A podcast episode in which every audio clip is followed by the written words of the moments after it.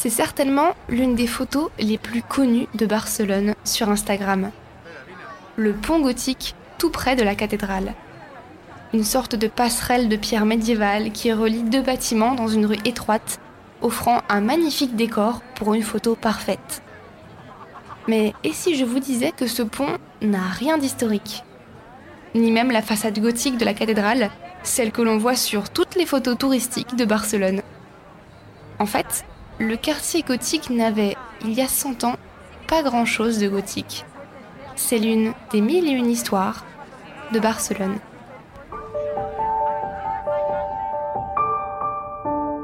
Les mille et une histoires de Barcelone, un podcast Equinox Radio.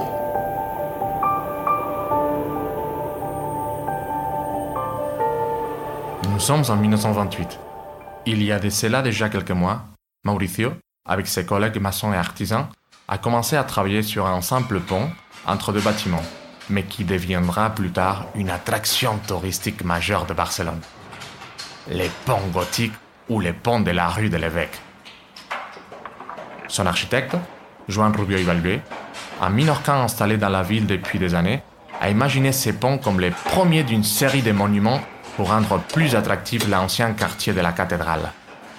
Car en 1928, Barcelone se prépare à un grand événement mondial qui promet la venue de nombreux touristes étrangers et donc la rentrée de beaucoup d'argent. L'exposition internationale de Barcelone. Et cet événement a complètement changé le visage du célèbre quartier de la cathédrale.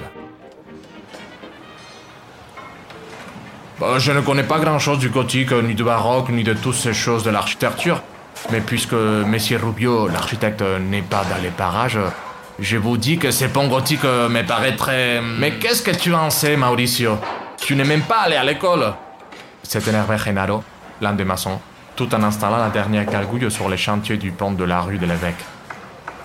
Mais as-tu vu où on l'installe, ces ponts? Entre deux bâtiments, la maison des chanoines et la députation. Eh bien, ces deux bâtiments, ils n'ont rien à voir, ils sont plus... Ils sont plus fades, plus vieux, plus... Euh, je ne sais pas comment dire. Alors que ces ponts, ici, il est trop beau pour ce triste quartier, réplique Mauricio. Et en fait, c'est vrai. Le quartier de la cathédrale, malgré toutes les constructions en cours pendant les années 20, ne ressemble pas du tout à ce qu'il sera à l'avenir. Ces rues, sombres, et ces immeubles, délabrés, et mal entretenu faisait plus penser au quartier marginal du Raval qu'une autre chose. Au fond, Mauricio avait raison. Ces magnifiques ponts, dans un style gothique euh, idéalisé du Moyen Âge, n'avaient pas grand-chose à voir avec le reste du cœur de Barcelone.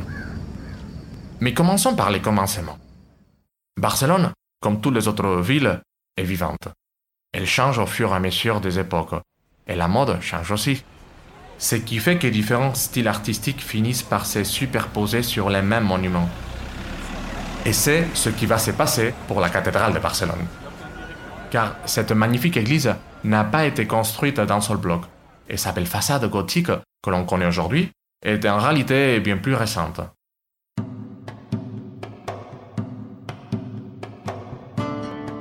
À partir de la fin du 19e siècle, Barcelone s'invente une nouvelle ère néo-médiévale et commence à construire des monuments, des bâtiments et des façades gothiques qui donnent l'impression d'avoir été là depuis le Moyen Âge.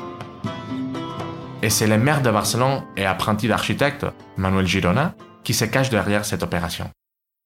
Depuis quelques années déjà, plusieurs projets urbains ont pointé du doigt les défauts de la Barcelone médiévale.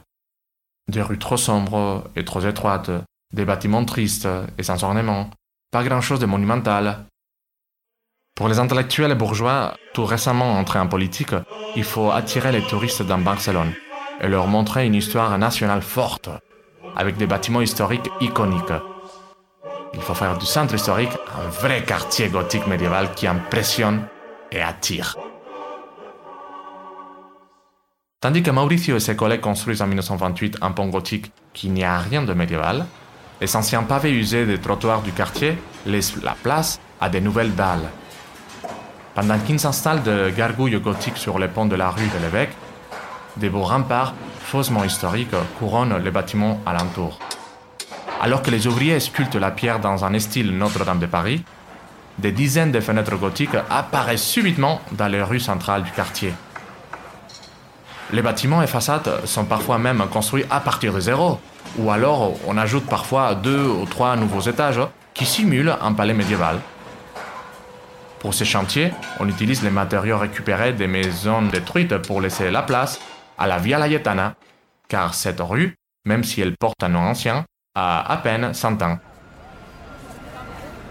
Alors, il paraît que notre pont gothique sera bientôt fini, demande Genaro.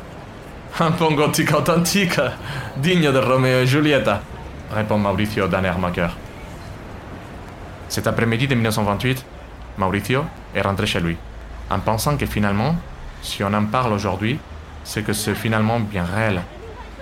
Si l'on croit encore aujourd'hui que l'histoire d'amour entre Roméo et Juliette a bel et bien existé, alors pourquoi ne pas accepter qu'un pont du XXe siècle soit gothique? C'est beau, ça attire les visiteurs, et ça colle avec la grande histoire médiévale catalane que les politiques veulent raconter à l'époque. Alors, pourquoi ces ponts ne seraient-ils pas gothiques? Aujourd'hui, presque un siècle plus tard, ce n'est plus seulement les ponts de la rue de l'évêque que l'on appelle gothique. C'est tous les quartiers de la cathédrale, alors qu'il n'y avait pas au départ grand-chose de gothique. Historique ou pas, le gothique est certainement le quartier le plus prisé et le plus photographié de Barcelone aujourd'hui. Tous se pressent pour passer en dessous du pont de la rue de l'Évêque, photographier la magnifique façade de la cathédrale et déambuler dans ces ruelles qui ont l'air si authentiques. Au final, les politiques catalans ont réussi leur pari. Attirer les visiteurs dans le centre, lui donner un goût historique et le rendre magnifique et incontournable. Et vous-même, vous ne quitterez pas Barcelone sans avoir vu le gothique. Les mille et une histoires de Barcelone, un podcast Equinox Radio.